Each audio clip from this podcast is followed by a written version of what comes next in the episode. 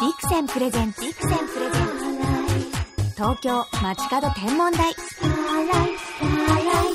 篠原智恵がお送りしています。ビクセンプレゼンツ、東京街角天文台。本日も素敵な空ゲストにお越しいただきました。その存在がギャラクシーでスペーシー。まさに星の王子様というこのお方、高見沢俊彦さんです。よろどうしくおも願いします。よろしくお願いします。ご存知、ジ・アルフィーのメンバーとしはて、いまたソロでも音楽活動をされている高見沢さん。はい嬉しいです、この番組お越しいただいいて。や、呼んでいただいて光栄でございますよ。もう今日もね、キラキラお衣装でいらしてるんですよ、くるくいるっやと。黒、黒ですけどね、僕は、いね。やいや、素敵 です。きらめいてますあ、よ。 そうですか。高見沢さんと篠原はもう付き合い長いんですよね。い。長いよね。篠原今年でデビューして20年なんですけれど。もうはい。 20年経ったんだ。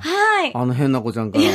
な子ちゃん。くもうるくるね、ミラクルちゃんです。くるくるミラクルから。最初の印象覚えてますか覚えてるよ、こいつなんだと思ったもん、最初。え、これって地球の人みたいな。宇宙人見たかったよ、だって、俺たちからすると。地ね球人です。え、だって何言ってっかわかんなかったし、最初。グフーとかぐね。これ何語みたいなさ、そんな感じでしたけどねあ。の。レディーになられて、本当に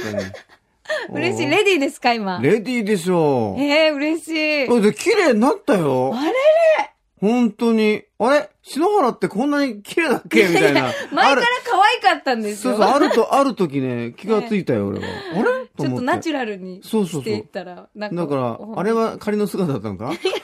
ちも篠あ原れもあれですだったんだど。っちも篠原です。いやいや、最初の衝撃が強いからさえ。えあまりにも奇妙奇てれつ奇想天外っていう言葉だったから、普通になってくると、あれこうだったんだっけみたいな、そういう発見ってあるよね、人間ってね。でも高見沢さんも結構宇宙人系というなのんでがある。私は最後の日本人だよ、俺は。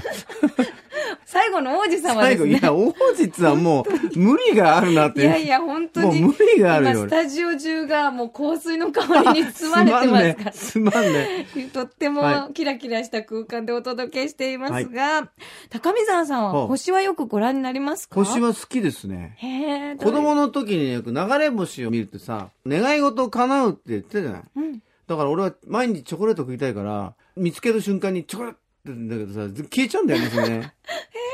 いいそうそう、そんな子供でしたね。わうあ、ん。じゃあそういう星の輝きとか見て、星見てるとさ、人間のちっこいって感じってよくわかるじゃん。なんかザーッといっぱい見えるとさ、自分の存在とかそういうものがちっちゃく見えるから、嫌なこと忘れちゃうよね。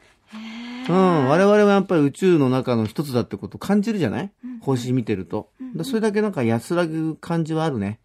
で、歌の世界も結構多いから、アルフィーではね。そうですよジ・アルフィのもう大ヒットソング「はい星空のディスタンスそうです」ね。これまさにそうですよねそうですね。これ作った当初の歌ってる当初の思い出とかありますか、星空のディスタンスメリーアンの次だったんで、えメリーアンが意外と、あれってヒットしちゃったんで、ええこれでヒットするはずじゃなかったんだけど、えだからこれで楽になると思ったんだよね、ヒットしたから。ええしたらさ、ディレクターがさ、高見沢じゃあ次どうするかって、え、次もあるのと思って。えわあ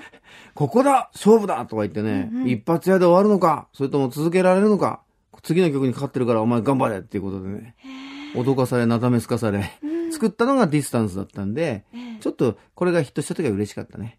やっぱりね。こう星空のテーマの曲になったっていうのは自然な流れだったんです、そうだね。やっぱ自然の流れだったかな。やっぱりこう、メリーアンもどっちかっていうと幻想的な世界だったから、意外とファンタジーなものを歌にする方が僕好きだったんだよね。あんまりこう、リアルな生活感を出す歌よりも、まあそういう歌もあるけど、どちらかというとなんかこう、夢のある歌、歌を聴いてなんかホッとするような、そういう歌が好きなんで自分もね。昔聴いた GS みたいなさ、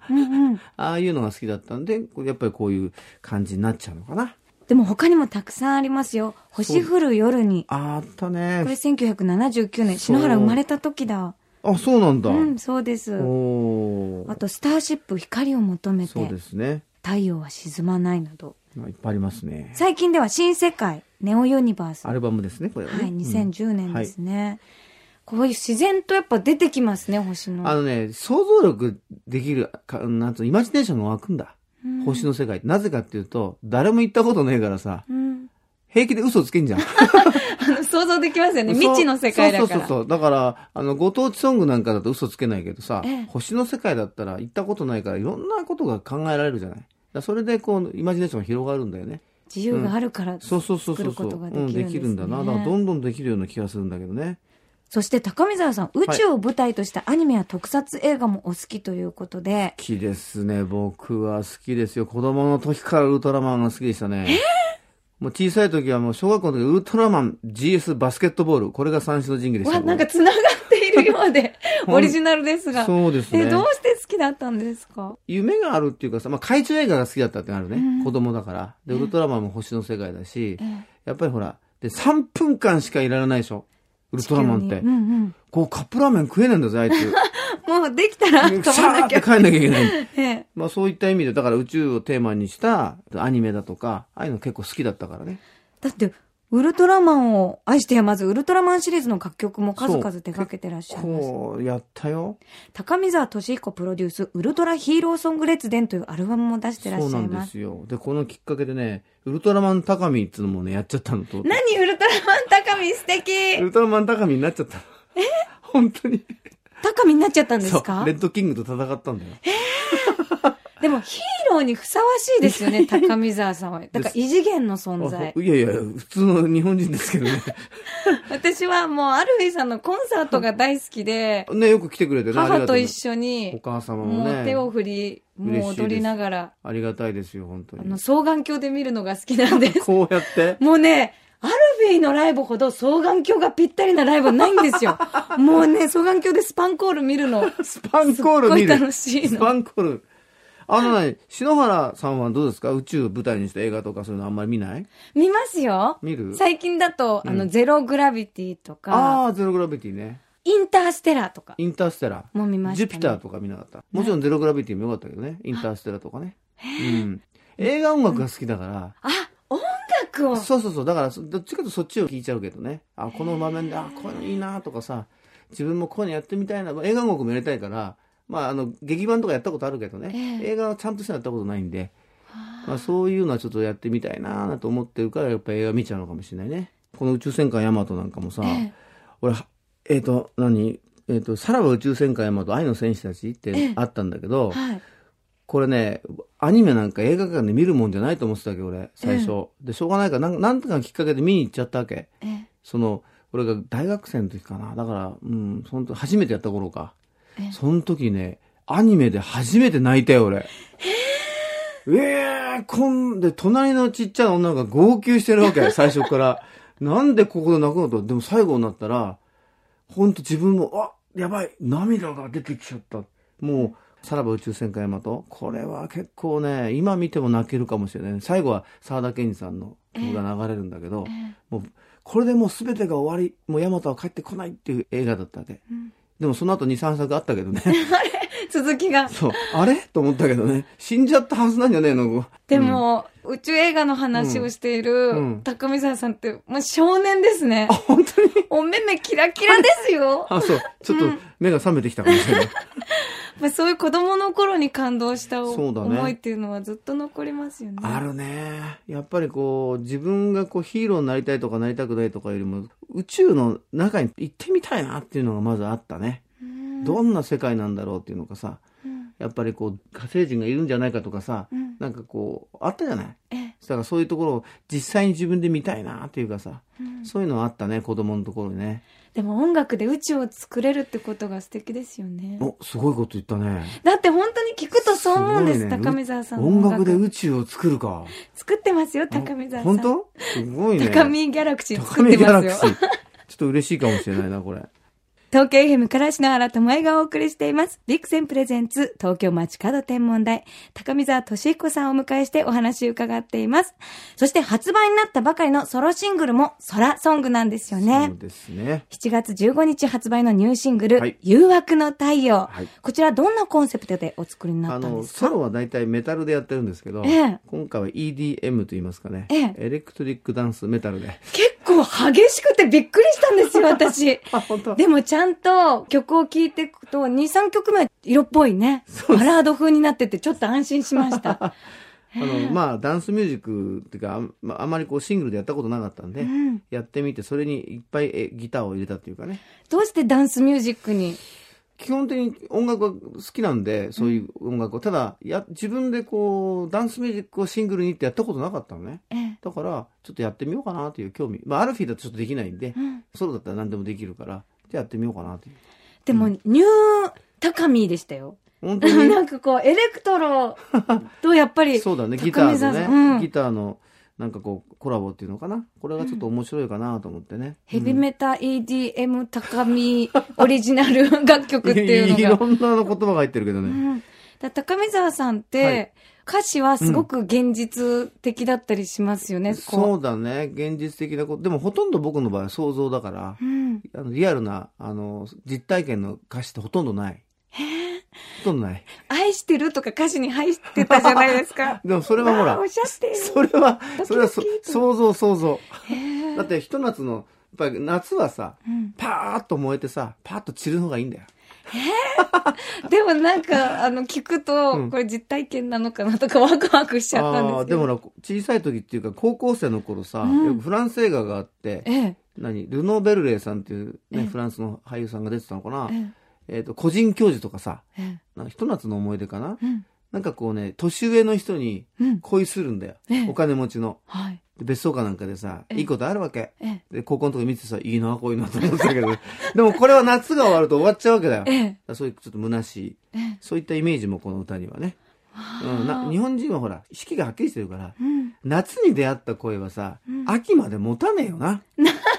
持ちますよ。あ持つ持ちますあ、よ。物によっては持 つか。すいません。すいまものせんによっては。言い言い切ってしまいましたけど。でもそういうちょっとうファンんタジーうのん、こうそう思でいすねも入ってる。だから、高見沢さんって割とロックのイメージがあるんですけれうんうどん、実はファンタジーとか、こう、そう現実的だったり、いろんなジャンルをお持ちなんだなっていうのが楽曲聴いて思いましたあ。そうですね。うんだから、まあ、アルフィーやってきたから、いろんな曲作んなきゃいけないってのもあったけど、うん基本的にはファンタジーっぽい方が好きかもしれないな。やっぱりそううなんですんね。そういう方が本当に自分の性には合ってるかなっていう気がしますね。だから、うこう楽曲聴いてると、うんなんか知らない世界を教えてくれるっていう感触がおあーりましたよ。 あ、そうですか。 はい。それは嬉しい です。そしてこちら、3タイプ発売される通常版にはそれぞれボーナストラックがあります。通常版 B のボーナストラックでもある、はいブラッド・オブ・エターナルには、星は流れ、月は欠けてもという歌詞が登こ場れはしヴァまンす。パイアの、あの、悲しい恋の話なんですよ。どうしてヴァンパイア をヴァンパイアって結構切ないくない、うん。怪物の中でさ、ええだって好きな人どんどん死んじゃうんだよ。うん。だって自分が好きになる。でも、好きにでなるもさ、好きに永遠に生きるためには噛まなきゃいけないじゃないええ噛みたい。あ、噛みたくない。あ噛みその葛藤。それを歌にしてみました。今、ジェスチャーされてましたよ、こ う。で、これ、この曲は前に出した曲なんだけど、今回は竹部と、あ、そうなんです竹部よ、聡とさんピアノ一本で、へえピアノ一本で僕と、あの、スタジオでそのハット歌った。いかがでしたかいやー歌いやすいね、もう本当にねあだから全くこうドラムとか何にもないじゃんピアノ一本だから、うんそので僕の呼吸に竹弁を合わせてくれてるから、ん非常にやりやすくて、うんあいつ30年来の友達なんだけど、ええ初めてあのスタジオでセッションしたというかもちろんいろんな一緒にね仕事したこともあるし、一緒にステラブージラブ愛してるそうそごう一一緒緒でにしたねスタジオあのやったこともあるんだけど二人きりでセッションしたの初めてだったんですごくこう貴重な体験をしましたね。はい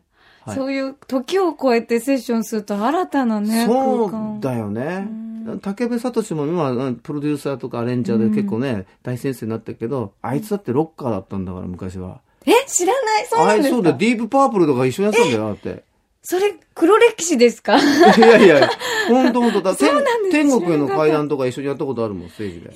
うん、ゼッペリンのとじかゃあ。実はこう根っこは、そうそう好きなものがか彼はロッカーだよ。だからね、ハモンドオルガン弾かしたらすごいから、うまいから。まあ、ピアノで今先生になってるけど、本当はロックなんだよ、あの人。でもそういう、こういろんな時間を過ごしてうん活躍してらっしゃる先輩方がいると、うん。なんか私たちも上を目指して頑張れるから、ああ。うん、本当にやってること、そうだね。僕もほら、この間、ポール・マッカードに見たときさ、ええ結構ね、それ感じて、あ、この人まだ頑張ってるんだっていうと、元気になるじゃん、見てると。はい。ね。力あもらえ、る俺もまだできるな、と思うじゃん。だって彼はもう70超えてるわけでしょあ、そこまでやっても、えー、こんな声が出るんだと思った時にはさ、すごく元気もらいましたよ。ってことは僕らもやってれば誰かに与えられるのかなと思うから、やってこうという気持ちにもなるしね。ああ、うん、だからそういうのって伝わってくよねやっぱねうん受け取ります。そうなんですよだからね今やってなきゃダメ今ね何してるかが大事だよね昔さ、どんなにことやってても、今さ、うん。ちゃんとなコンサートやってないと、何にもならないからね、ミュージシャンっていうのはね。そう、ライブも控えてらっしゃるんですものあるんね。ですよ8月22日、そして23日、はいパシフィコ横浜、はい国立大ホールです。はい、パシフィコでトシヒコを歌いますよ。あ、いいですね。 韻を踏んでますよね。もうね、最高。高見沢さんの、ちゃんとね、衣装も見せて、ギターも抱えてっていうね、シルエット。これぜひね、もう双眼鏡で覗いてほしいん相で当重いギターですけど。す。これ、どんなライブにしましょう夏に向今けて。回はですね、だからいろいろこう、もうもちろんメタルチックなものもやりますけど、あの、ちょっとこう、今回ダンスミュージックも作っちゃったんで、えええーいろんな楽曲をちょっとダンスっぽくアレンジして、なんかやってみようかなと思ってるんですよね。そう、今回聞かせていただいた時に、の踊れる高見ソングだと思って、これ絶対ライブを意識してそうそうそうそう。曲作りましそうたでですしょ。ね。ライブを意識しましたね、ちょっとね。もうね、ぴょんぴょん跳ねる、うん、まこうあ、光景が浮かんだな。そうなんですよ。あのね、40周年アルフィー迎えて、今年41年目だったんだけど、なんかね、去年よりも今年の方がツアー終わったばっかなんだけど、なんか各地でなんか皆さん熱いんですよ。盛り上がってくれてて、アルフィーってそうか、聞くってよりも参加する型なんだなっていうのを改めて感じて、うんみんなこう拳やってこうやってやってるじゃない。ええ多分ね、アルフィーのファンに40方、50方いないなと思ったね、 これ。お母さんも言ってた、アルフィーのライブって運動できるって言ってそうでしょ言ってました。ぜひお母様に、あ、またいらしてくれ、ください。言ってください。はい、踊れるライブですから嬉ね。しいですね、これは。ぜひ8月22日、はい23日、パシフィコ横浜国立大ホール、踊りましょう。はい、踊ってください。今年アルフィー41周年。はい、はい。私今年20周年なので、だアドバイスいただきたいです。 20年やったこと偉い。え、嬉しい。偉いよ。だから、いろんなことやってるじゃない、ともえちゃんはさ。はいで、才能いっぱいあるしね、だから、そこを伸ばしてってほしいな。わあ。音楽もできるしさ、デザインもできるし、ねなんかすごく、マルチだよね、考えたら。好きですね、いろんなことだかを。ら作るのが好きなんでしょはいクリエイターで思考だよ、なんかね。はいその辺は僕も一緒だから、僕は音楽しか作れないけど。だからそういう部分ではなんかそういうところは伸ばしていけば、あっという間に10年経つよ。立ちますか、うん。だから時間が経ってば経つほど、そういうクリエイターマインドっていうのはうん大きくなるから、だかええら作ったり考えたりすることは忘れない方がいいね。わうあ、ん嬉しい。作っていくことはね、あの若い時よりも年を取った方がいいもんができてくるはずだからさ。わあ、素敵なお言葉。そのために僕らは長く生きてんじゃない長生きしましょう、一緒に高見。そうだよ。長寿 A だよ。長寿へしましょう。いつか高見沢さんの衣装ができるように頑張ります。あ、お願いします。実は私、あの、高見沢さんのデザインあまりにしたくて、そうだ勝よね手にデザインが書いて、そうだよね10枚くらい送ったことがあって、す LINE に。ごいんだよね、これ。 あの、思いついちゃって、もう届けなきゃと思って、そうそうそそうしたら、あの、高見沢さんなんかちょうど、あの、具合が悪かったみたいで、 覚えてますか覚えてるよ、。覚え、まだ持ってますよ。だら本当ですか、ええじゃあ覚えいてつまかす形になれるようそうに、だね。目標にします。だからそれを、これ切れんのかな俺ぐらいの感じだったけど。どいうでした や、すごいよ。あなたの絵はすごい。そう、実は送っちゃったんびでっす。くりするほどデザイナーだよね。はい。いつねか形になれるように。そうだね。だからそうやって具体的にこう、何かこう、クリエイターしようという気持ちがね、すごいわ。いや、でも私から言いますと、うんうんやっぱ高見沢さんの存在がアイデアをくださるんですえ、よ。俺がもうね、高見沢さんはね、い無限に出てくるの、アイデアが。本当だからそういう大したことねえと思うんだけどな。別アに俺イはデアをくださるん存在に私も目標にします。ああ、それ嬉しいでございます。本当にありがとうございます。はい、嬉しいです。さあ、そろそろお時間となってしまいました。はい最後にこの番組をお聞きの空がある空ボーイに一言メッセージをいただいてもよろしいですかはい、えー、空がある空ボーインですかはいえっ、と、7月15日に、えー新曲が出ましたんで、はい。や っぱこの辺はベテランさんですね。その辺を一つ一応言っとかないと。はい、私この曲大好きです。じゃあ、その誘惑の太陽を聴きながらお別れしましょうか。高見沢さん、曲紹介お願いします。はい、えー、高見で、えー、誘惑の太陽です。本日のゲスト、高見沢俊彦さんでした。ありがとうございました。ありがとうございました。白鳥座、鷲座、サソリ座。夏の星座の駅を過ぎて、銀河鉄道は南十字星へと向かいます。天の川を北から南へ。宮沢賢治、銀河鉄道の夜の星のコースです。星空を眺めよう。双眼鏡のビクセン。ビクセンプレゼンツ東京街角天文台。まもなくお別れです。本日は高見沢俊彦さんにお越しいただきましたが、もうはっきりと、年を重ねた方がいいものができる。そのために長生きしてるんじゃんというお姿が、もうかっこいいと思って、なんかこの言葉を目指して、私もなんかこの先ずっと芸能界頑張っていけるなって、本当に勇気をもらいました。もういつかね、デザインが10枚送ったんで、また20枚ぐらい送っちゃおうかなって、 ちょっと企んでおります。もう高見沢さん、もう大先輩、本当に素敵なお言葉をいただき、ありがとうございました。またいらしてくださいね。さて、ここで、海と星の素敵なお祭りのお知らせがあります。7月19日と20日、海の日、お台場海浜公園にて、海の日祭り in お台場2015が開催されます。こちらはビーチにペーパーランプで地上絵を描いたり、キラキラなイベントが盛りだくさんなんですが、このお祭りにビクセンブースも出展します。ブースは午後からオープン。双眼鏡や星座早見版の販売を行うとともに、晴れたら2日とも、夜には星空観察会も開催されます。詳しい情報については番組サイトにリンクを貼っておきますね。さあ、そしてこの19日と20日海の日はいよいよ篠原のデビュー20周年を記念した篠原智也篠原展も大開催となります。もう篠原の衣装を衣装は100点くらい。篠原グッズは200点くらいで、デザイン画と写真はもう300点くらい。あとおすすめはね、みんなで作る星ドレスコーナーっていうのを作ったんですよ。もうね、作る楽しさを伝えたくて参加型にしました。篠原は当日、星唐草の浴衣で参加しますので、ザ・ルーム大観山でくるくるお待ちしております。では、篠原からこの時期の星空インフォメーションお届けしましょう。夜9時頃、東の空高くには大きな翼を広げた白鳥座が昇っています。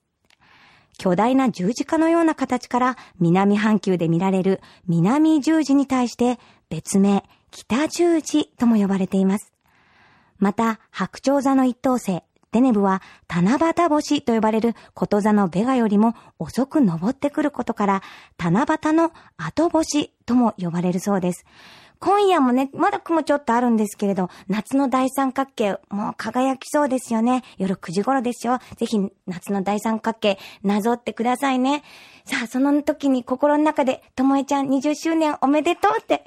もう伝えてくれたら私キャッチしますからね。シナラ展が開催、大成功するように見守っていてください。それでは素敵な星空ライフをお過ごしください。東京 FM ビクセンプレゼンツ東京街角天文台。ここまでのお相手は篠原智恵でした。また来週のこの時間、星と共にお会いしましょう。ビクセンプレゼンツ東京街角天文台ポッドキャストスペシャルバージョンここからは先日7月11日土曜日、等々力陸上競技場で開催された J リーグ川崎フロンターレ対 FC 東京戦の試合前に行われたトークショーの模様を一部ポッドキャストでお届けします。お相手は東京 FM クロノスのパーソナリティでスポーツジャーナリストの中西哲夫さん。司会は東京 FM の柴田幸子さん。この3人でね、もうサッカー星トーク盛り上がっちゃったんですよ。今回の試合は天の川クラシコと名前が付けられていたことから星空とサッカーと私という意外にどうなるんだろうというトークテーマだったんですが中西さんや会場のサッカーファンの皆さんもね盛り上げてくださって楽しいひとときとなりましたトークショーの後には川崎フロンターレ対 FC 東京の試合も観戦したんですが川崎フロンターレ、篠原がウェア着てたせいか勝っちゃいましたもうね、ノリノリで応援しちゃったんですけれども、もうビクセンのね、双眼鏡でね、ずーっと選手を追ってたら、なんか息遣いも聞こえるぐらい本当によく見えたので、ちょっともう私サッカーファンになっちゃいそうですね。あの、試合が終わってから、フロンターレの大久保嘉人選手と、あと中村健吾選手とおねだりして、くるくるポーズしちゃいました。 そのお写真撮れたのもすごく嬉しかったです。もしかしてね、中西さんが遠くで見てて焼きもち焼いてたかもしれません。またぜひサッカー観戦伺いたいと思います。それでは、篠原と中西哲夫さん、東京 FM 柴田幸子さんとのトークショーの模様、どうぞお楽しみください。今回のトークショーは、まあ、天の川クラシコということで、はいあのテーマは星空とサッカーということでね、はいえーなっているんですけれども篠原さんはどうですかこういったサッカースタジアムでイベントされることとかはこれまで終わりだったんですか私、お正月に天皇杯を拝見したことがあったんですけれども、イベントは初めてなんです。うん、だからとっても嬉しい。あのフロンターレスタジアムメインスタンド新しくなったんで本当に見やすくなりましたし、ええ素敵なメインスタンドなんで後で堪能してください堪能します。はいご案内してくれますのまあ、 まあ、あのね今日クロノスのリスナーが、ええあのす観戦するんですよ、ええ、えプレえ。ゼントで、はいで僕はその方々と一緒にええ。見ますわ、じゃあ音もしますね。あじゃあ近くであの、はいさっき、あの、通る道、選手が通る道のところに、水色の大きいだるまがあったんです。あごあ覧りまにしたなったことありますありますありますあれ上が りますね上がるんです水色のだかるまあれいつ目描きますのあれ優勝したら夢入れるんですよ、なかなか入れるタイミングがないんですけ どなか、はい、描きたいですね、ああのねれ。優勝したことがまだフロンターレはね J2 ではあるんだけど、ええ、俺がキャプテンしてた時、え J1 はないんですよえ、ないんですか、はいえ、FC 東京は聞くな聞くな聞くな聞くな聞あくなるんですけどあるんです か G2 はあるんですけど、ええ、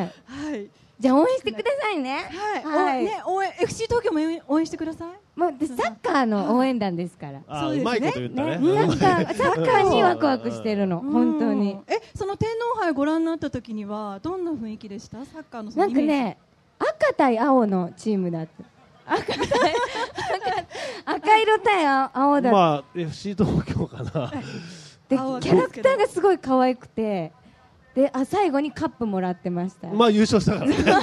カップはもらうよねそうはいカップをもらうんだお茶碗とかはもらわないと思うよすごいあのトロフィーをいただいてはてい、でもその時に、なんか声援が、なんかヤジじゃなくて、なんででそれにすごい感動した、サッカーっていいなって、その時に思ったんですあ、ーみんな本当、力を受け渡してるなっていう感じがあったそうですねやっぱり選手もサポーターの声マジで聞こえてますからねええあもうやっぱりそうなの聞こえるんですか聞こえますよ聞こえますよあれでしょ覚えましたよ中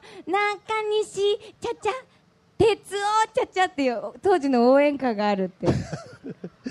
いやいやありありますよありますあります何でしたっけ覚えてますいやいやいやいややらなくてその中西さんの当時のちゃ選んと手,、ですかね選手っぷりをご覧になってる方いらっしゃいいやますほぼもうほら全然いないじゃないですかあいあらでっもしゃいますいるなよどうでした聞きたいどうでした中西さんあキャプテン中西でどういう歌中西ちゃちゃキャプテンなキャ中西プテン中西やらなくていい中 西そうそうそうそうそうそうそういう風に湧き上がっちゃいました今じゃあそんな中西さんもはい結構あのロマンティストなねところが終わりですけれど も星空とかはどうなんですバカにしてんのかえしてないですよしてないですロマンティストなわけ極ないめてだろ丁寧な言葉で聞きましいたやよい今やいやロマンはティいストじゃないですけど、あの僕はあの月が好きなんですよあはい僕ねお月様お月様好きで家の玄関にでっかい満月の写真すごい大きい写真を飾ってるんですえそうなんですよだから、まあ、大体月の動向は常に、まあ、一昨日加減だったなとか来週木曜日新月だな とか大体あの僕のその食べるご飯を食べるパターンがあって満月の時は太りやすいで体につきやすいんであんま僕食べないんですよ、そうですよ知らないの知らない知ら女ない子のみたい女子みたい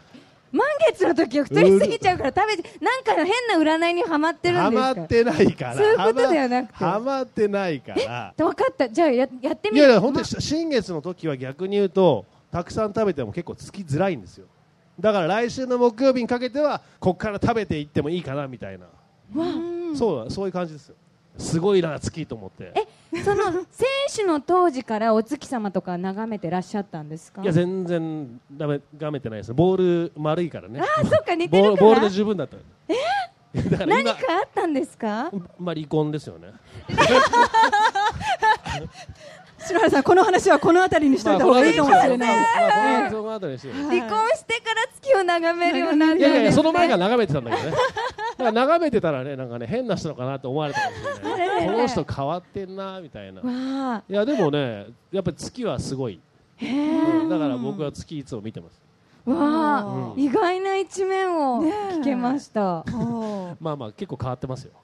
お月様好きってね。そうそういうところ中西さん本当終わりですよ。終わりなんですね終わりなんですもよ。う面倒くさいだからもうねえ僕ラジオ一緒にやってる高橋真理恵とかは究極うざいっていうふうに言われてますけどそんな。ア言っシスちゃアってシスタントの子に言っねちゃってるっていうもう本当に「ハリーさん本当面倒くさいですよね」って言われていやでもそういうロマンチックな面がやっぱあった方がギャップでいやでも彼女いないしいっぱいいるんじゃないですかいたら結婚するよなんか嫌ですねそう言いましたね。そうそう篠だ原さだんからだからそういうことをその僕のラジオの相方いつも言ってるわけですしかも月火水木金6時から9時までずっと一緒にいるわけじゃないですかそうあでるす意ね味旦那よりも俺との方が一緒にいるわけあですそよっかでスタッフはクロノスは月火水木金全然違うんですよええ月曜チーム火曜チーム水曜チーム木曜チーム金曜チームでええ週に1回しかみんな会わないから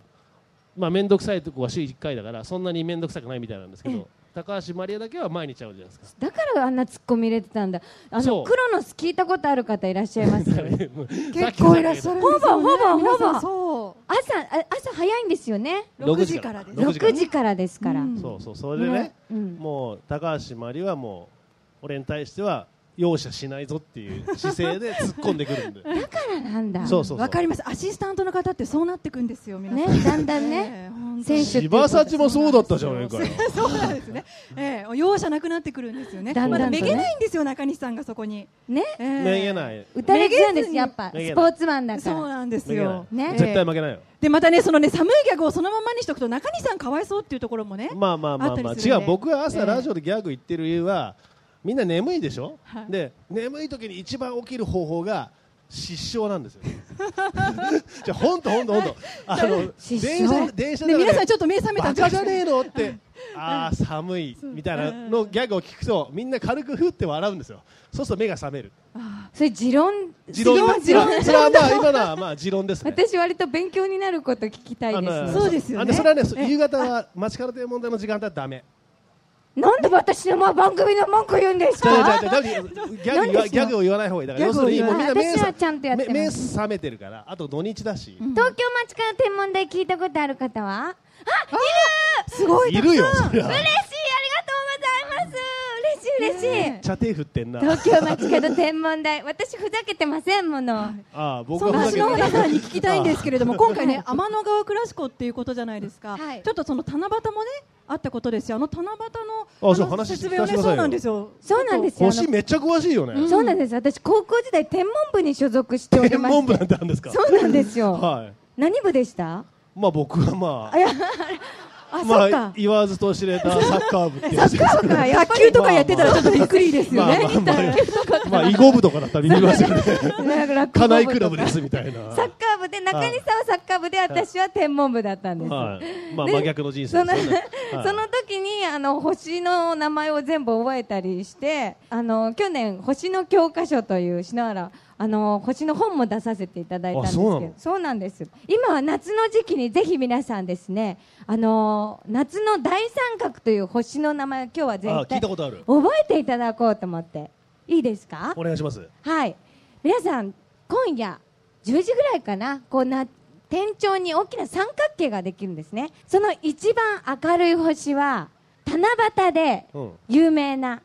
ある登場人物の星ですはいさあ一体何でしょうヒントあわかるほらほら男のこ子の手挙げてるあの男のあ子の手子挙げてあにじゃるあ、いきますか、いけしまはじはいはいはい、そのために、いやー、そのユニフォームでその間突っ込んでくる 勇気、勇気いるで、もう。明るい星は何でしょうか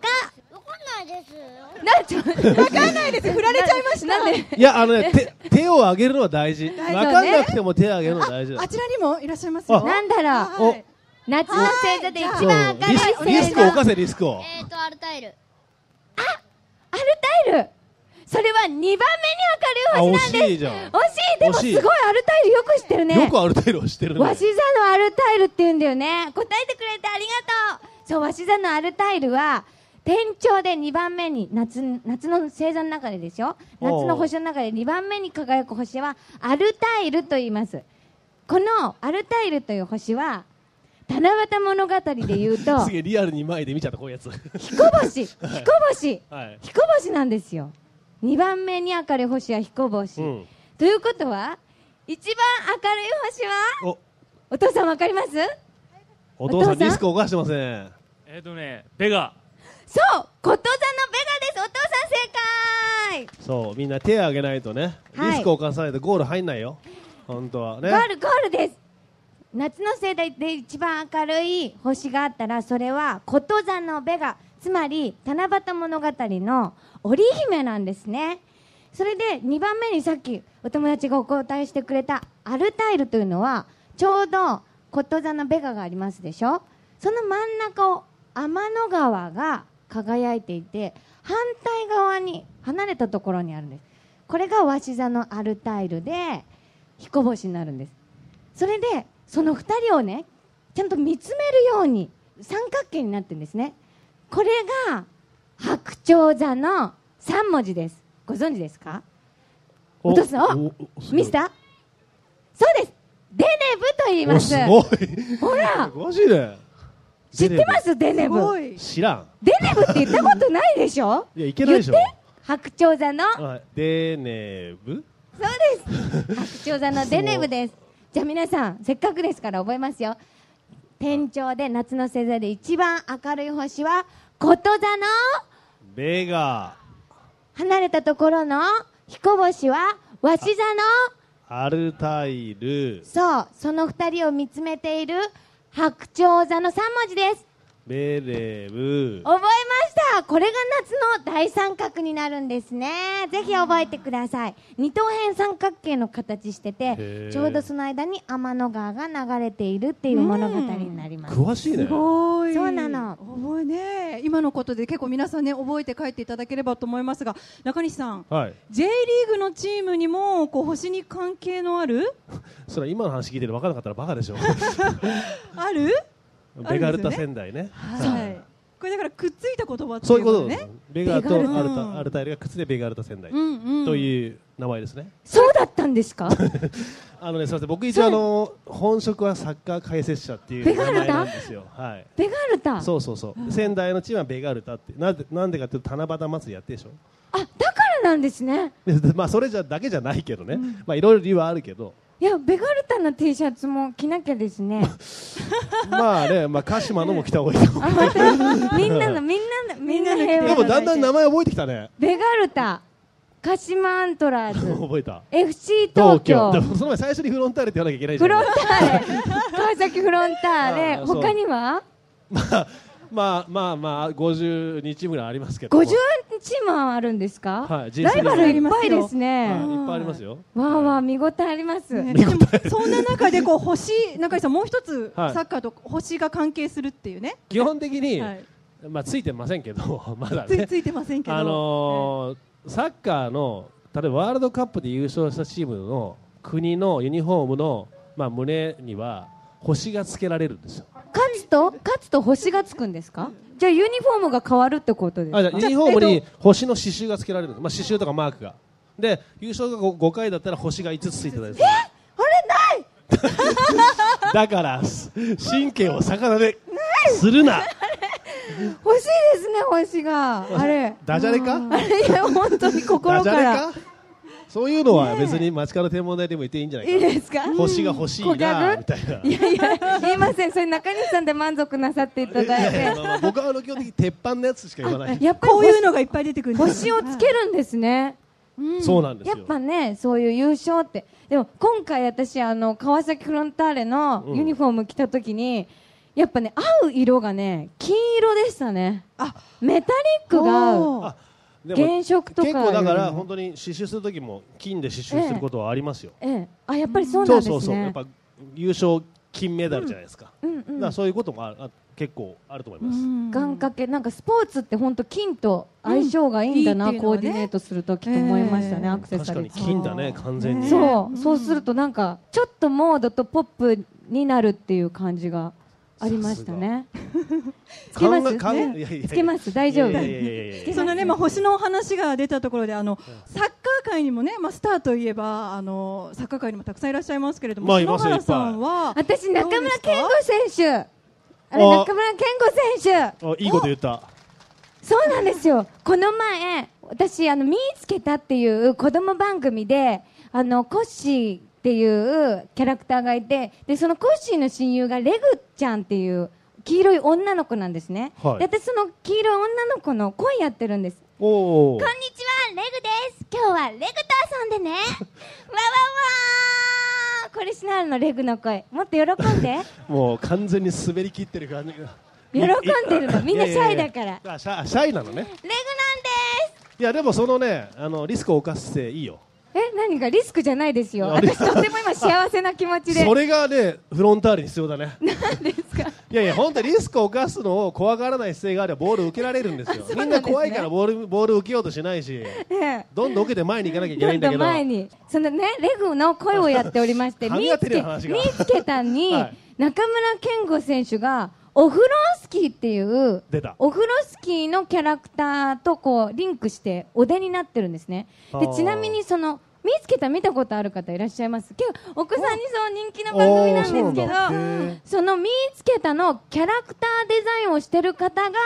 このユニフォームのデザイナーさんなんですあそうそなうのなのおだーからすごいね字とか可愛くないですかこの20とかあちょっと確かに違うね普通そのう可愛いんですよちちちょっとねこう丸文字というか、ね、そう可愛らしい感じになってますけれども。つながってますつねながってるんですよへでーそのイベントの時に中村健吾さんがいらして踊ってくれたんですよオフロスキーの踊りをわあいつもリスク背負って るね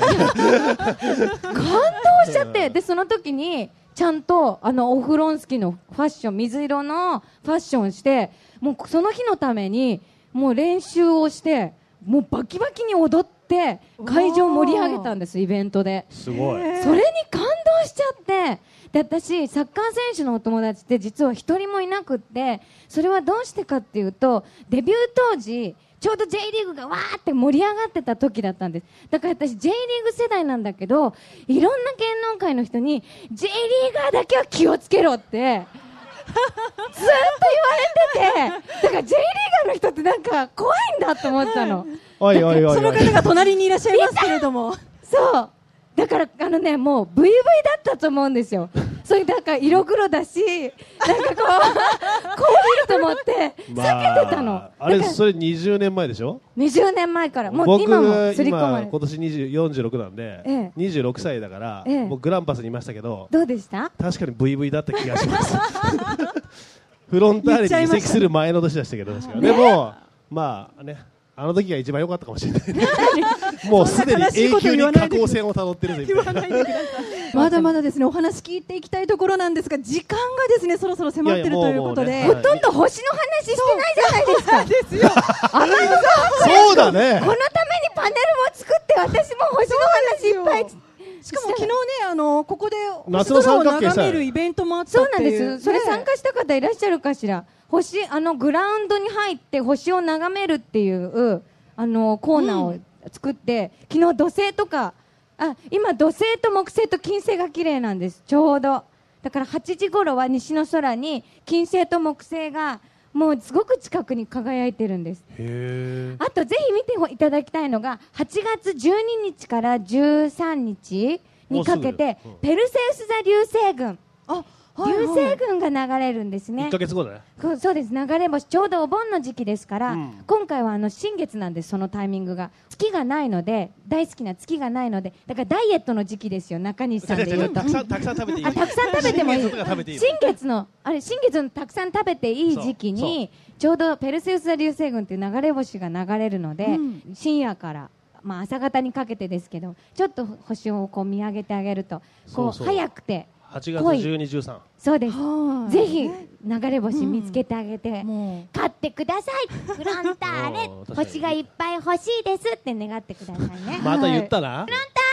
お願いし誰ます中西さん最後に一言じゃあ皆さんにメッセージをねお願いします。今日一生懸命応援しましょう ありがとうございます。じゃあ篠原さんからも一言お願いできますみんなでか応。援しましょうねフロンターレあのねちょあのねフロンターレなんだフロンターレ、はい、はい、一緒に言うのせーフロンターレチャチャチャチャチャ